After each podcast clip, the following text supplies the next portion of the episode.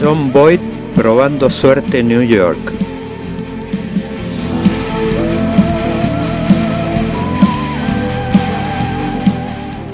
La mano justiciera de John Wayne matando a Liberty Balance.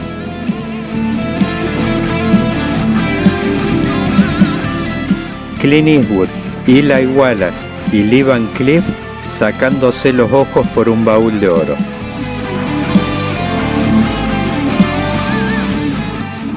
El duelo inolvidable entre Henry Fonda y Charles Bronson.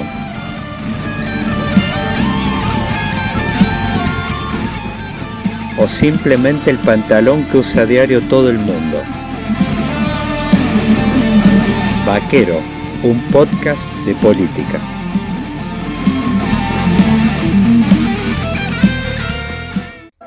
Estado eleccionario permanente y gobierno intermitente. Diálogo y grandes acuerdos políticos. Nuevos líderes. Antipolítica. La nueva ola liberal libertaria y muchos otros temas más. No dejamos casi ningún tema sin tocar, pero al mismo tiempo los dejamos todos abiertos para una futura charla con el experto internacional en procesos electorales Alejandro Tulio. Los invito muy especialmente a esta entrevista de lujo de Vaquero, un podcast de política, junto a uno de los hombres que más sabe, mejor dicho, que mayor aprendizaje incorporó a lo largo de una dilatada carrera vinculada a la política. Alejandro Tulio, muy bienvenido a este tándem entre la hora del federalismo y Vaquero, un podcast de política. Hace tiempo tenía ganas de charlar con vos bueno, yo diría, sos una gloria de, todas las cuestiones vinculadas a los procesos electorales. Te llaman de un montón de países. Bueno, hace poco sé que estuviste en un país africano eh, eh, trabajando como veedor de un proceso electoral. Eh, bueno, son una de las grandes fuentes. Va, yo me acuerdo, a ver, siempre cuando uno viene, cualquier instancia electoral, yo me acuerdo de haber yo recurría siempre a ver, a ver qué dice Landó, qué dice Tulio. Eh, son las grandes referencias de, eh, en, las cuestiones y además los que saben qué se puede hacer, qué tiene. Nosotros los analistas políticos, yo me pongo en ese gremio, hablamos muchas veces de cosas que muchas veces no tienen sentido desde el punto de vista de la realización y me gustaría por ahí arrancar, eh, Alejandro, eh, muy bienvenido nuevamente con este disparador. Mira, vos sabés que hay muchos eh, analistas, yo me encuadro en ese grupo, que estamos hablando de que quizás Argentina vaya en el proceso, en el próximo proceso electoral 2023 a una elección parecida más a 2003 que a 2019, con como rompiendo esta regularidad de estas últimas elecciones, como que se están abroquelando aquel medio vaticino de Torcuato Di Tella, como que la política argentina iba a confluir hacia dos grandes coaliciones, una más eh, de, corte liberal y otra más de corte, eh, por ahí en una de esas, eh, no sé si llamarle de centro izquierda, socialdemócrata. Y bueno, daba la impresión que eso se estaba cumpliendo. Ya vemos dos procesos electorales donde dos grandes fuerzas han procesado más del 80% de los votos, con una tercera que por ahí tiene el rol de inclinar la balanza para uno u otro lado, pero da la impresión hoy como que están crujiendo estas dos grandes coaliciones que, bueno, no sé si es como dicen en el peronismo, viste, como cuando se pelean es que se están reproduciendo como los gatos, quizá está ocurriendo eso en Juntos por el Cambio también, pero hay, hay varios que insinúan de que la crisis esta eh, está exacerbando la atomización de, del tablero político eh, y bueno, eh, yo lo que por ahí me gustaría usar eso como disparador, ¿cómo estás viendo esto? Y cómo eventualmente se procesaría esta, este cambio de volver de nuevo a un esquema que rompe esto y cómo se, se formularía eso en la, en la realidad, pues estamos hablando, hablan de levantar las pasos, ¿Qué volvemos? ¿A las viejas internas partidarias? Cosas que da, como que ya estaba todo eso superado. Bueno, Ale, bienvenido. Te tiré varios temas juntos. Vamos, empecemos a, desmenuzar. Gracias. Eh, espero estar a la altura de en las próximas tres semanas terminar de agotar este, este temario que, me propusiste. En primer lugar, mencionaste a un gran amigo que ya no está con nosotros, que es Jorge Landó, a quien siempre me gusta recordar con, eh, el respeto y el cariño de quien a lo largo de los años hemos terminado siendo amigos, viniendo de, de filosofías y de prácticas políticas diferentes, pero que nos ha tocado trabajar juntos, él como apoderado del partido oficialista durante la mayor parte del tiempo que yo fui funcionario y yo como funcionario electoral. Un hombre admirable, no solo por su calidad humana y por su conocimiento, sino por su disposición al diálogo, a la negociación, a hacer desde el rol que le, que le tocaba, que era defender los intereses del Partido Justicialista, a poner por encima de esos intereses el hecho que la política fluya. Todos sus aportes legislativos, negociaciones, incluso doctrinarios, porque hemos compartido cantidad de encuentros, eran para decir, bueno, la política tiene que fluir. Y como yo confío en mi partido, creo que donde la política fluye ganamos, pero si no ganamos, la política tiene que fluir. Y eso es un poco, yo he aprendido de él y de otros maestros. Yo he estado muy cerca de Raúl Alfonsín, que también prácticamente decía lo mismo. Eso lo importante es el campo de juego. Lo importante es proteger a los jugadores, proteger al público, proteger a todos en su rol y que cada uno pueda cumplir su función. Entonces, primero, y gracias por darme la oportunidad al haberlo mencionado.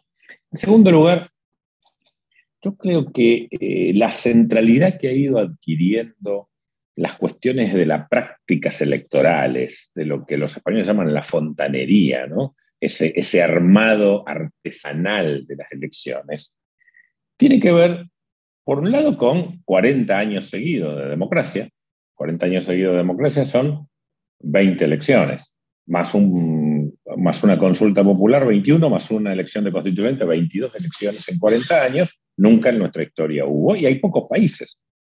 Hay pocos países. Nosotros siempre los comparamos con países desarrollados, institucionales, pero en el universo de los 196 estados que hay, son pocos los que tienen o pueden exhibir en los últimos 40 años interrumpidas elecciones. Como dice otro gran analista, Ignacio Zuleta, eh, en nuestro país, más allá de la grieta, más allá de los conflictos, más allá de la pirotecnia verbal, las instituciones funcionan. Porque los partidos que más votos sacan ganan y forman gobierno. Y duran, con dificultades, con más o menos, pero duran, cumplen su mandato y siguen.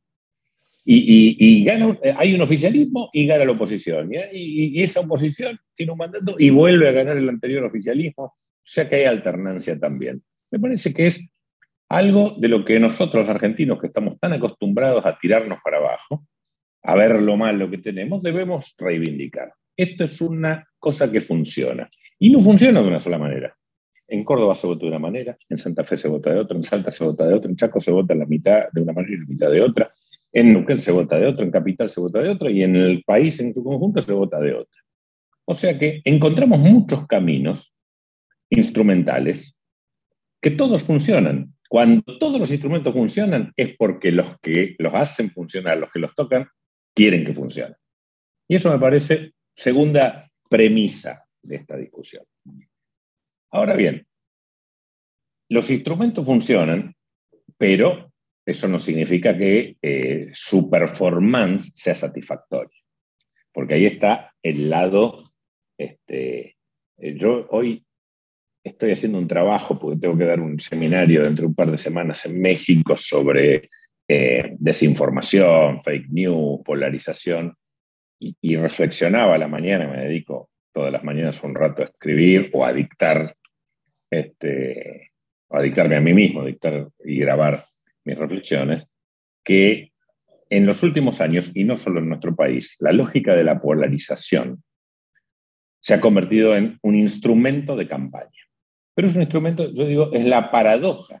Es un instrumento paradójico, porque es el instrumento que te permite ganar y no, y no te permite gobernar. Y si querés volver a ganar, tenés que mantenerlo, pero si querés gobernar, tenés que tratar de resolverlo. Porque la sociedad te vota por la polarización y después desprecia tu gobierno, te juzga negativamente por mantener la polarización.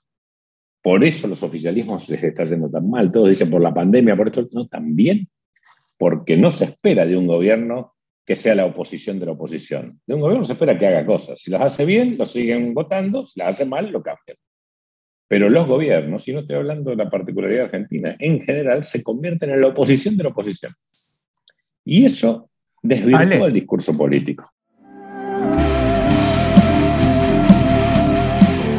John Boyd probando suerte en New York.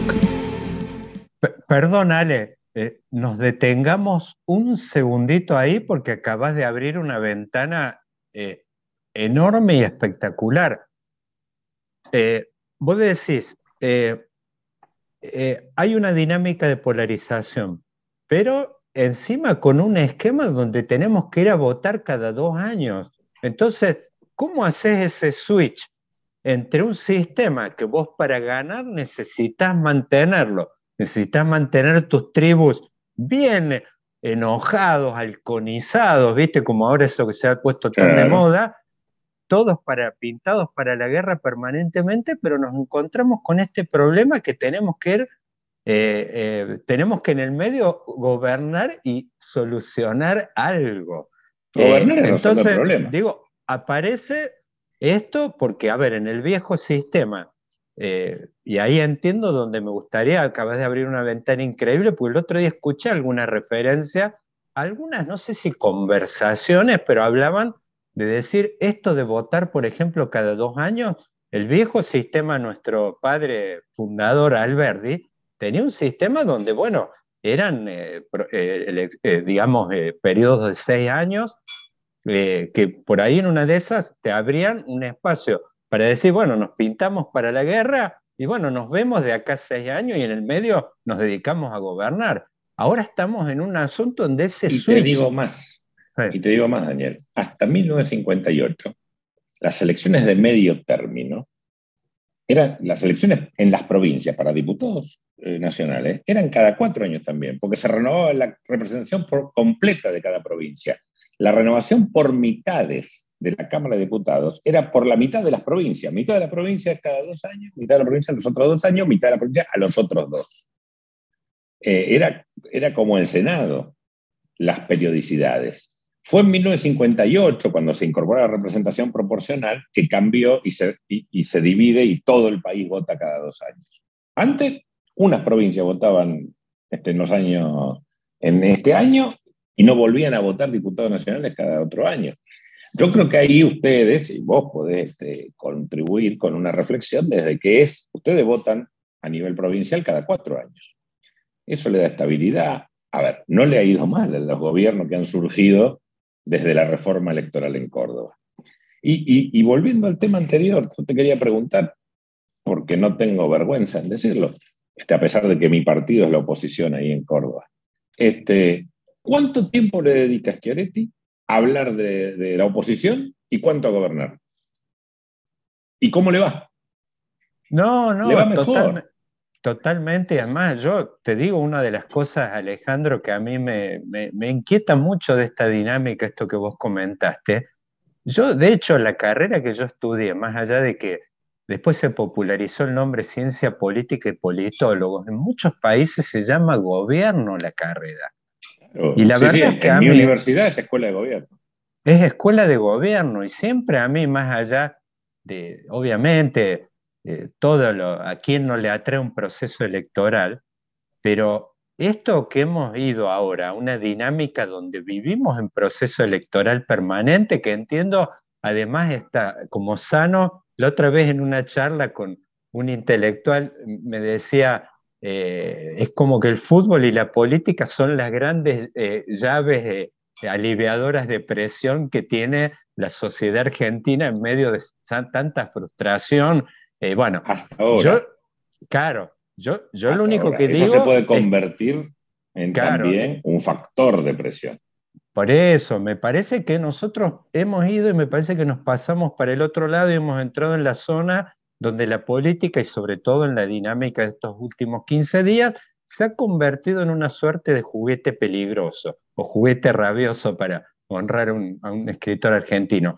Eh, yo viví muy de cerca los 15 días estos, pues soy vecino de Cristina, lo que y me parece que la, política argentina ha ido entrando en una zona donde eh, ya eh, hoy hablar cualquiera que quiere introducir una fase de discutir temas de gobierno, quedamos hasta ridículos. No, es más, en los programas es muy eh, imposible encontrar espacio. ¿Qué vas a hablar? ¿De discutir políticas antiinflacionarias, planes de infraestructura? En este clima a nadie le interesa eso.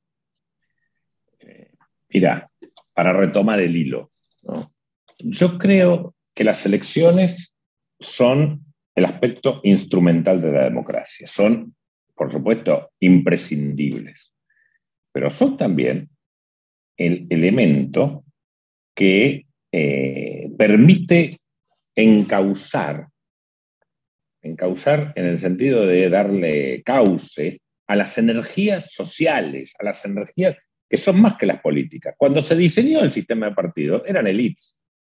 Acá en Argentina votaba el 2% de la gente, era, cosa de élites, pero eso se popularizó. Se popularizó y no cambió demasiado la morfología, pero sí cambió los contenidos. Y ahora las elecciones tienen que, y, se han vuelto a ampliar cada vez más. Gracias a Dios, el voto de, de, los dueños, de los propietarios, pasó a ser el voto de los varones, pasó a ser el voto de los varones y las mujeres, pasó a ser el voto de los varones y las mujeres de más de 16 años. Se va ampliando. Y eso está muy bien. Ahora, ¿caben en los partidos políticos de formato tradicional? ¿Caben en las formas de, realización, de selección de candidatos de formato tradicional? Esas representaciones múltiples, donde además hay, gracias a Dios, cada vez más temas en el debate público, pero que eh, se corre el riesgo de que los particularismos ahoguen a los universalismos. Los partidos políticos históricamente nacieron, vos lo, sabés mejor que yo, yo soy abogado, yo todo lo aprendí después, pero este, vos lo estudiaste. Eh, nacen para eh, dar un diagnóstico y una respuesta a los problemas humanos. Como los problemas humanos son cada vez más, más este, eh, numerosos, bueno, se tiene que ampliar esa forma de procesar los problemas, articular los intereses y generar una propuesta, no 42 propuestas todas juntas, superpuestas, justapuestas o contrapuestas.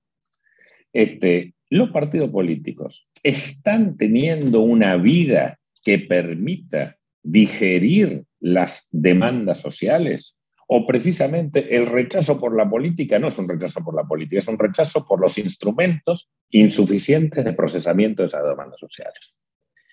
Porque podemos discutir las pasos, y yo soy uno de los este, que las inspira o que las, eh, las organicé en primera instancia y las sostengo.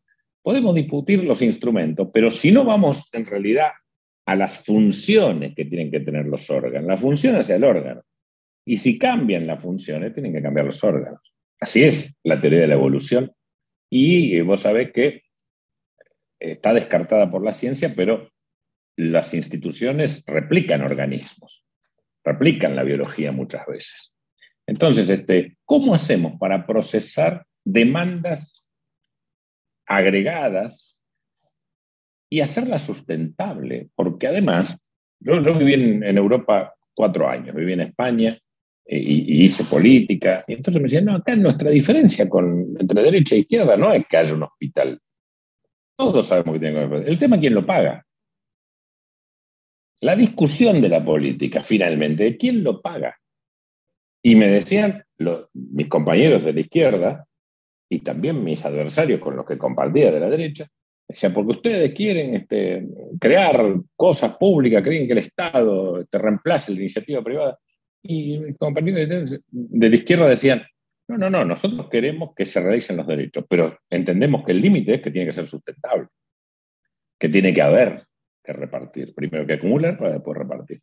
Nosotros todavía estamos en una discusión previa a todo eso. Me parece que hemos retrocedido. Hace, en, los años 80, el debate político estaba más cercano a la calidad de las cosas. Entonces, un panorama más complejo, mayor cantidad de actores y formas organizativas diversas y un deterioro de los, de los términos de la discusión, Y es una, es una buena explicación al por qué la gente rechaza la actividad política. Rechaza la actividad política porque es un espejo en el que no se ve. Es no es un espejo, es una pared. Los partidos deberían ser un espejo que devuelve a la, gente procesada la imagen de lo que son. Y no, es una pared, porque los políticos discuten otra cosa. La mano justiciera de John Wayne matando a Liberty Balance. Ahí Ale, eh, un focus, recuerdo en la elección de 2015, nos decía un focus respecto a, uno de los candidatos, de los dos candidatos que competía, nos decía, el candidato de ustedes aparece en los focus, una señora decía, eh, es como la foto de la abuela en la cómoda. Nadie sabe para qué sirve, pero está ahí siempre. Bueno, la política da la impresión como que se ha convertido, ha entrado en esa dinámica donde es un, entretenimiento más, como a la noche vos prendes tu programa y ves el de cocina, el de juegos, eh, eh, y que no tiene nada que ver por ahí con la solución de algunas cuestiones por ahí eh, estructurales, ni hablar, un poco lo que decías vos, no hay discusión en España respecto a que el hospital tiene que estar, bueno, Acá se discute, por ejemplo, si tenemos que tener moneda. Exactamente. bueno, da la impresión que eso está superado. Ahí, ahí me gustaría, Ale, preguntarte algo puntualmente, que es, hoy en este momento la política en Argentina está teniendo un ataque, eh, no sé si llamarle, bueno, outsiders, digamos, eh, que bueno, ahora entraron inclusive en estos días hasta en un plano quizás de, eh, delictivo. delictivo, digamos, más embromado, y donde hubo posturas inclusive de las fuerzas políticas, no solo no condenando, sino hasta avalando implícitamente a través de silencio. O descreyendo, que es también una o, o descreyendo, y algunos pasaron otro plano, que es decir, mira, casi como al estilo quizás lo que vimos con Trump en algunas ocasiones, son hijos míos. Entonces, eh, estamos, y yo digo más que eso, no quiero salir al estilo indignado, no, repudiar a estos, estas conductas, pero sí digo, a ver, acá hay dos opciones, que es lo que me gustaría proponerte, Ale, a ver cómo lo ves. O la política se sanea desde adentro, con la visión de los líderes que están hoy participando dentro de lo que sería el sistema, eh, y diciendo, miren, muchachos, la presión es fuerte, nos tenemos que empezar a purgar. Y ahí es donde vos decís, bueno, aunque sea no públicamente, nos empecemos a, juntar sotoboche en algunos lugares a conversar sobre esto. Y después la otra, que te arrasen de afuera al estilo, bueno, no vamos a marchar con los dirigentes a la cabeza, sino con la cabeza de los dirigentes. Absolutamente. Bueno, ahí... Estamos en ese momento. Bueno, ¿cómo lo ves, Ale, de que, cómo te imaginas que se puede dar este proceso en lo que viene? ¿Pones algunas fichas de virtuosidad a, los que están dentro del lado de la puerta de adentro del sistema? De que en una de esas empiecen a decir, eh, eh, digamos, subterráneamente, che, muchachos, empecemos a conversar un poquito antes que venga el tsunami y nos barra todo. No alcanza a comprar una ficha hay que trabajar para que eso ocurra. Hay que aportar desde las ideas, desde el lugar que uno esté. Yo creo, eh, coincido con vos en el diagnóstico y creo que es necesario comenzar con una dinámica de diálogo, pero de diálogo con el que piensa distinto. Acá somos fanáticos del diálogo, mientras no discrepemos. Y en realidad, el diálogo solo eh, son dos, solo tiene sentido en la discrepancia. En segundo lugar, no es solamente, hay que tener voluntad, hay que tener convicción, pero también hay que tener conocimiento de cómo se hace.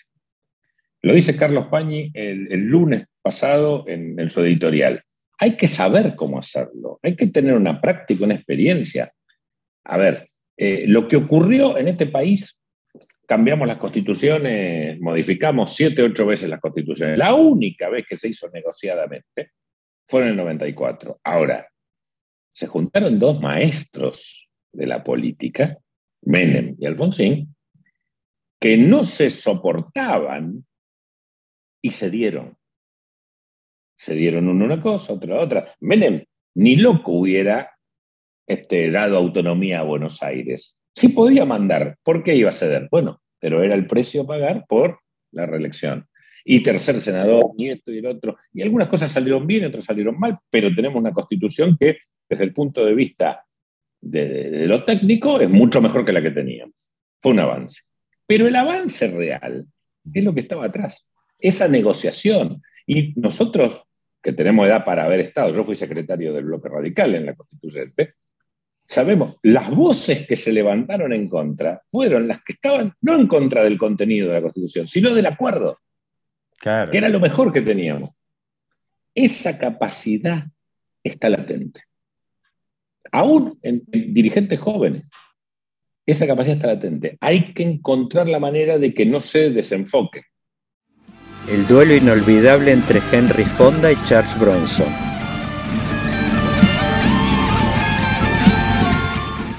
Claro, ahí, eh, eh, ahí, me gustaría proponerte algo que yo me acuerdo un periodista de, de, Clarín, de los columnistas más conocidos, me acuerdo del 2015, medio mojándonos la oreja, nos dijo algo en un encuentro casual en la calle.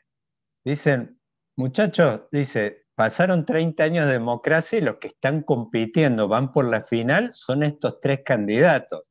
Y la verdad es que tenían rasgos, vos cuando hablabas de Alfonsín y de Menem, eh, más allá de los rasgos personales, de la cultura de que uno del radicalismo, el peronismo, todo eso, pero había como una especie, a ver, digo en vasos comunicantes. Por ejemplo, ambos venían de la universidad pública. Habían pasado los dos por la facultad de Derecho. Entonces, digo, más allá de las culturas, las vidas tan diferentes, es como que vos encontrabas ciertos patrones en la vieja Argentina de la política. Te dos más. Sí. Te digo dos más. Uno estuvo en un comité, otro en una unidad básica, donde vos tenés que dar la cara y conocer a la gente. Claro. Y, tanto Alfonsín como Menem conocían la geografía. La geografía es muy importante. La geografía, la geografía política.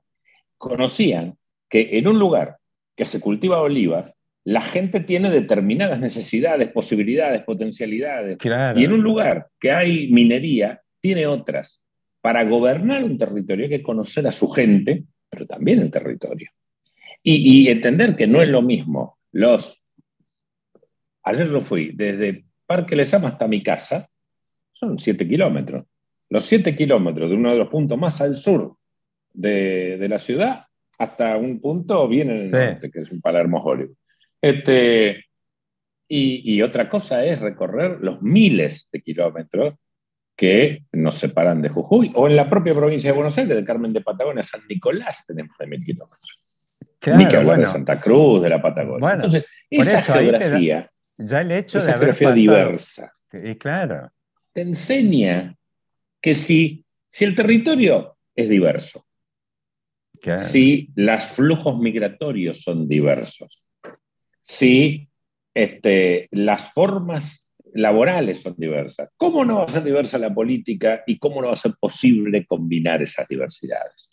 Bueno, pero para eso hay, que saber negociar. Bueno, por eso, ahí Ale, nos encontramos en esta nueva época, yo digo ahí un poco volviendo a esto que te decía el periodista de Clarín, nos encontramos hoy con esta cosa, no sé, llamarle la nueva política, que son, en el 2015 vimos candidatos que emergen desde otras experiencias, eh, ambos, fíjate, eh, Macri y Scioli venían ambos del mundo del deporte, uno vinculado a una carrera con Boca, el mundo empresarial, las carreras de lancha, ambos desarrollando muchas eh, sendas carreras en revistas en las revistas del corazón, uno en gente, otro en caras, de hecho ahí competían, se sacaban los ojos, dos, tres páginas cada número, a ver, bueno, es otra zona nueva y sin hacer juicio de valor, nos encontramos hoy con este tablero político que está superpoblado de figuras que son caras nuevas. Vemos, no sé, Martín Tetaz, Carolina Lozada, un montón que aparecen y vienen del mundo de las redes, de programas de estos de, de, debates tipo intratables. Eh, estamos en otra zona donde hoy es, una experiencia nueva y uno puede fantasear, pero no me imagino eso, por ejemplo, cuando veía las negociaciones de paz entre Israel y Palestina, esas reuniones eh, en Oslo, en un lugar apartado, donde, pero vos tenías líderes políticos con, compartiendo ciertas cosas, digamos. Acá eh, yo, ¿cómo, qué optimismo? me parece que hay que tener una, una disposición del espíritu. Yo no estoy en contra, no tengo prejuicios contra que un periodista, un economista, un, titiritero sea político, porque la política es transversal y, tiene que representar. Ahora, vos el otro día, junto con otros amigos, me decían, no, porque vos sabés mucho este tema. No, no, yo aprendí mucho. No sé, yo aprendí. Mm. todas las artes, la política es un arte, más que una ciencia, perdón, todo se aprende, por lo menos el ejercicio de la política, pero hay que tener disposición de aprender, no pensar que porque estoy investido de un cargo, como ciencia infusa ya tengo las habilidades de ese cargo. Yo tengo las capacidades que me, que me da la ley, pero tengo que tener las habilidades para saber usarlas. Y me parece que estamos en un momento en que hay que estimular esas habilidades. Le fue bien al ministro de Economía, por suerte para todos los argentinos, le fue bien claro. al ministro de Economía en Estados Unidos. ¿Por qué? Por sus conocimientos de economía, que no, no los menosprecio, no, por sus conocimientos de la política. Porque realmente él ha podido transmitir un mensaje de generar confianza. Y la confianza no la dan los instrumentos de la economía, lo da la capacidad política de sustentar un programa económico. Bueno, sustentar el diálogo, eh, romper la brecha significa decir, bueno, hay cinco temas, energía, moneda, distribución, eh, índice de Gini, ¿no? Este, inequidad. Esos son temas de los argentinos. Ni los peronistas, ni los radicales, ni los del PRO, ni los trotskistas nos podemos apropiar de eso. Por lo tanto, tenemos que respetarlos y en eso vamos a negociar.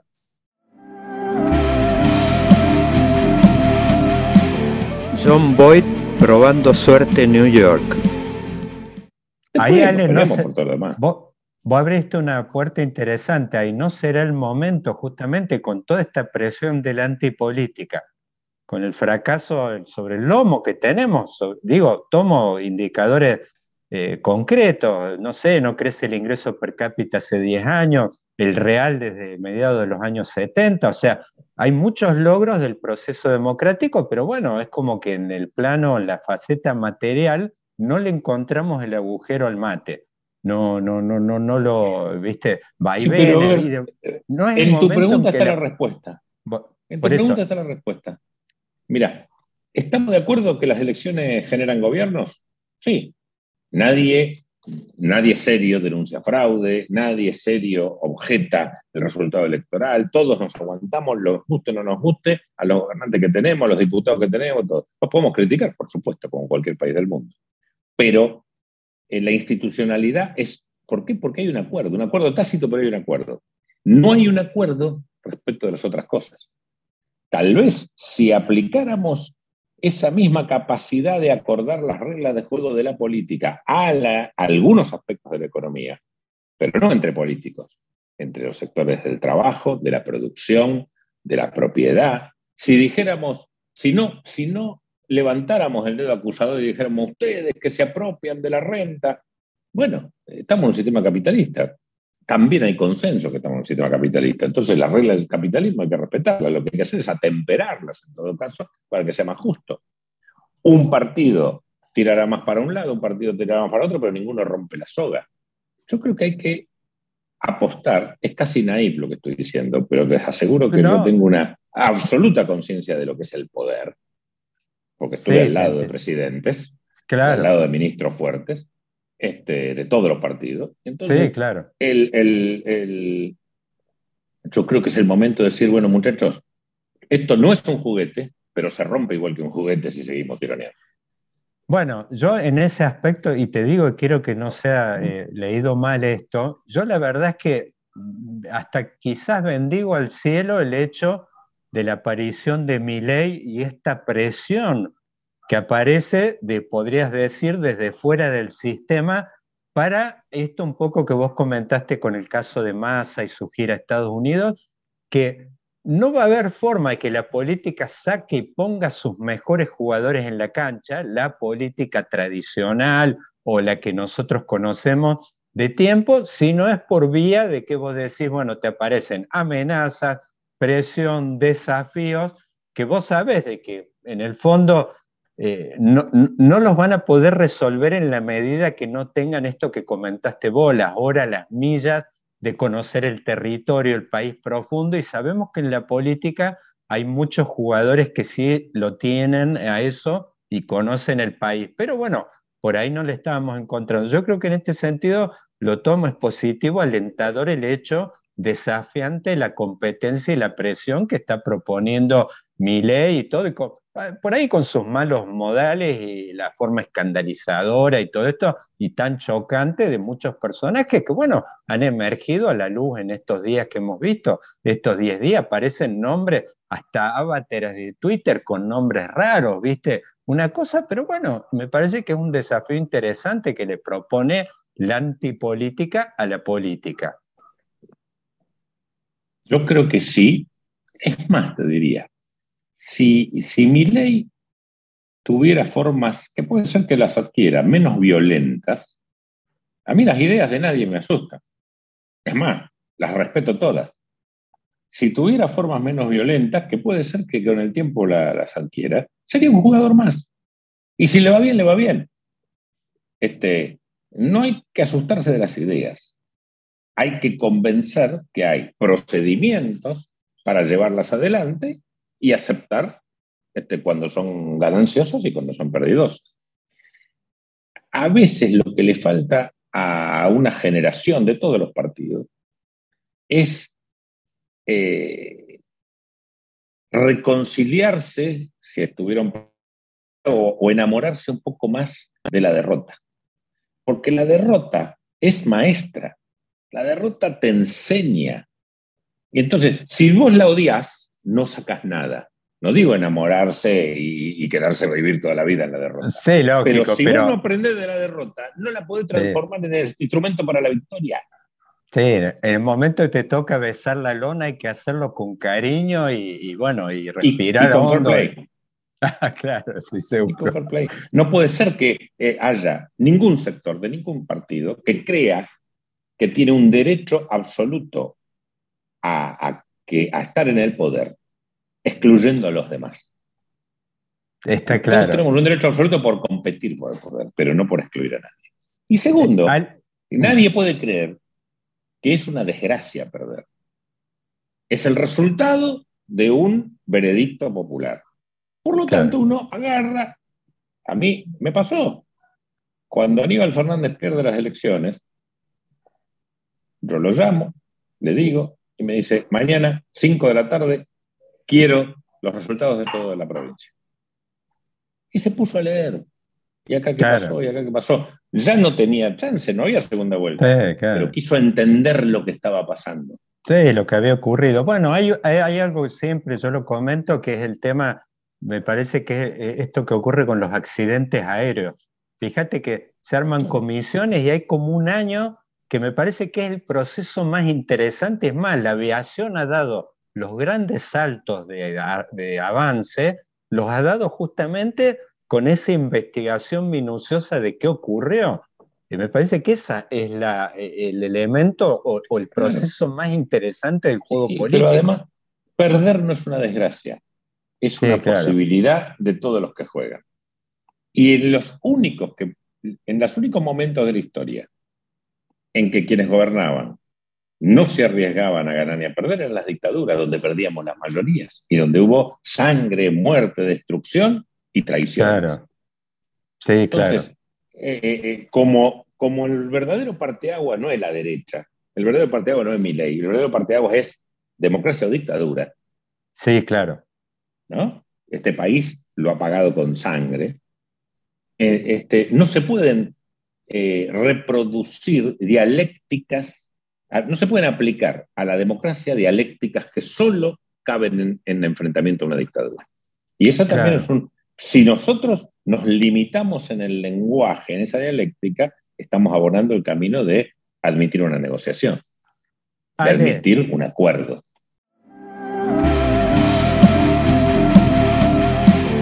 John Boyd probando suerte en New York. Yo te propongo que nos quedemos acá en esta primera visita seguramente que vas a tener a este espacio, porque hemos dejado muchas inquietudes y yo creo que sería un despropósito cargarlas quizás con el análisis o la discusión de algunos detalles de los procesos que se vienen por delante. Vamos a entrar ahí, no le vamos a esquivar al bulto, pero, sí, pero lo dejamos para, un momento, tenemos tiempo.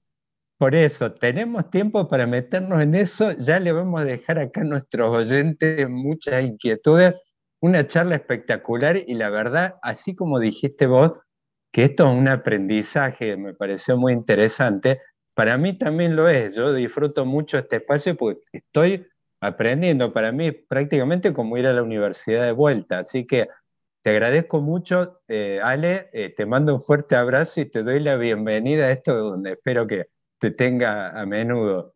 Contá conmigo, ha sido un gusto, he estado muy cómodo. Gracias, Ale, te mando un fuerte abrazo. Hasta la vista, baby. Thank you.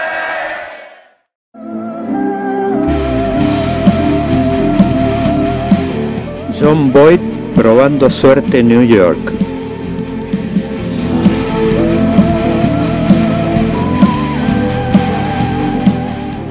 La mano justiciera de John Wayne matando a Liberty Balance.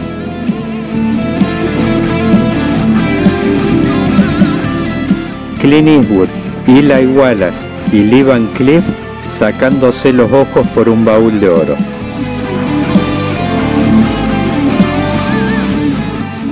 El duelo inolvidable entre Henry Fonda y Charles Bronson.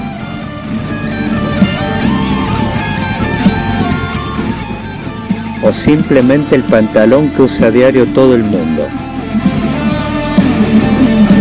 Vaquero, un podcast de política.